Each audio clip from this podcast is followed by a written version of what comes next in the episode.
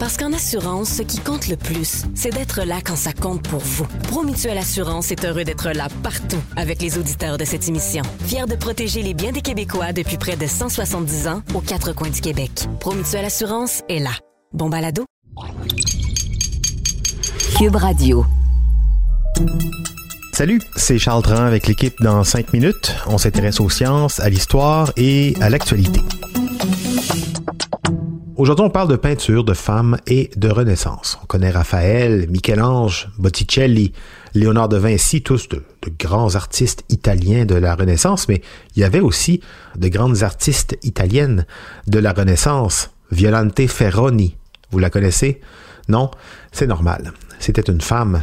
Et les femmes de l'époque, même si elles pratiquaient l'art elles aussi, elles le faisaient bien souvent dans l'ombre. Elles n'avaient pas le droit d'entrer dans les académies des arts, en Italie, le berceau de la Renaissance, alors imaginez ailleurs, même s'ils étaient très talentueuses, c'était pas possible. Si bien qu'une mécène s'est donné le projet d'utilité publique et historique assez récemment de retrouver tous ces artistes oubliés qui ont fait l'histoire de l'art il y a plus de cinq siècles.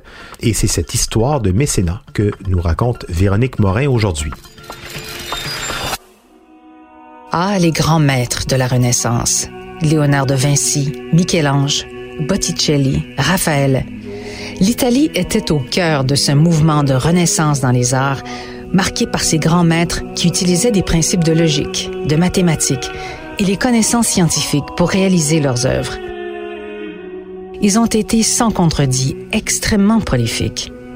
Leur talent leur donnant accès aux académies des arts, jouissant ainsi de l'appui des riches patrons pendant ce temps, en fait disons-le, pendant 500 ans, alors que la gloire des maîtres de la Renaissance était célébrée et vénérée à travers le monde, peu se sont demandé, mais où sont les femmes?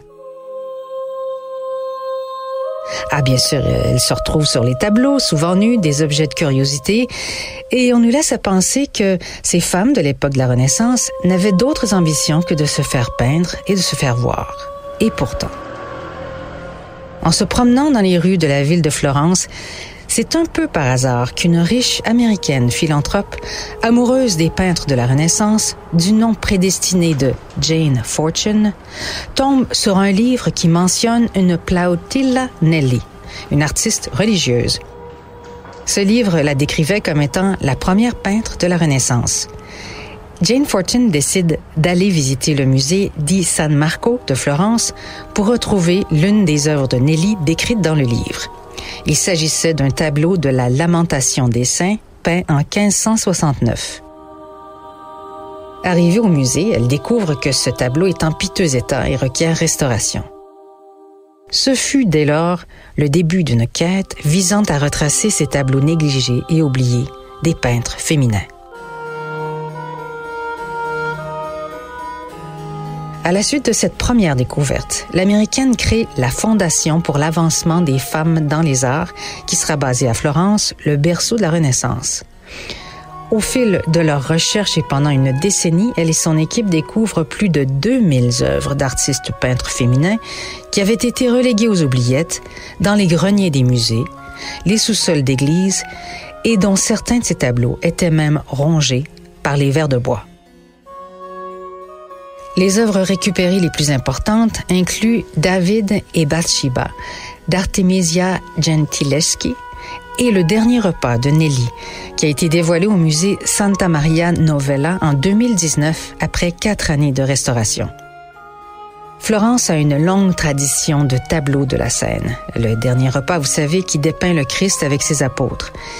Mais la plupart de ces œuvres sont statiques celle de la peintre Nelly, choisit en fait un moment clé où le Christ annonce sa trahison. Son tableau illustre les émotions des personnages de la scène, effroi, peur, doute, incrédulité, tristesse et pleurs peuvent se voir dans les yeux et sur les visages des personnages. Mais ce n'est pas tout à l'encontre de ses collègues masculins. Nelly met de la nourriture sur la table, de la laitue, salière, beaucoup de vin, du pain pour chaque apôtre, des couteaux et des fourchettes, des haricots et de l'agneau. Elle présente un dernier souper réaliste. Puis elle signe Prier pour la peinture.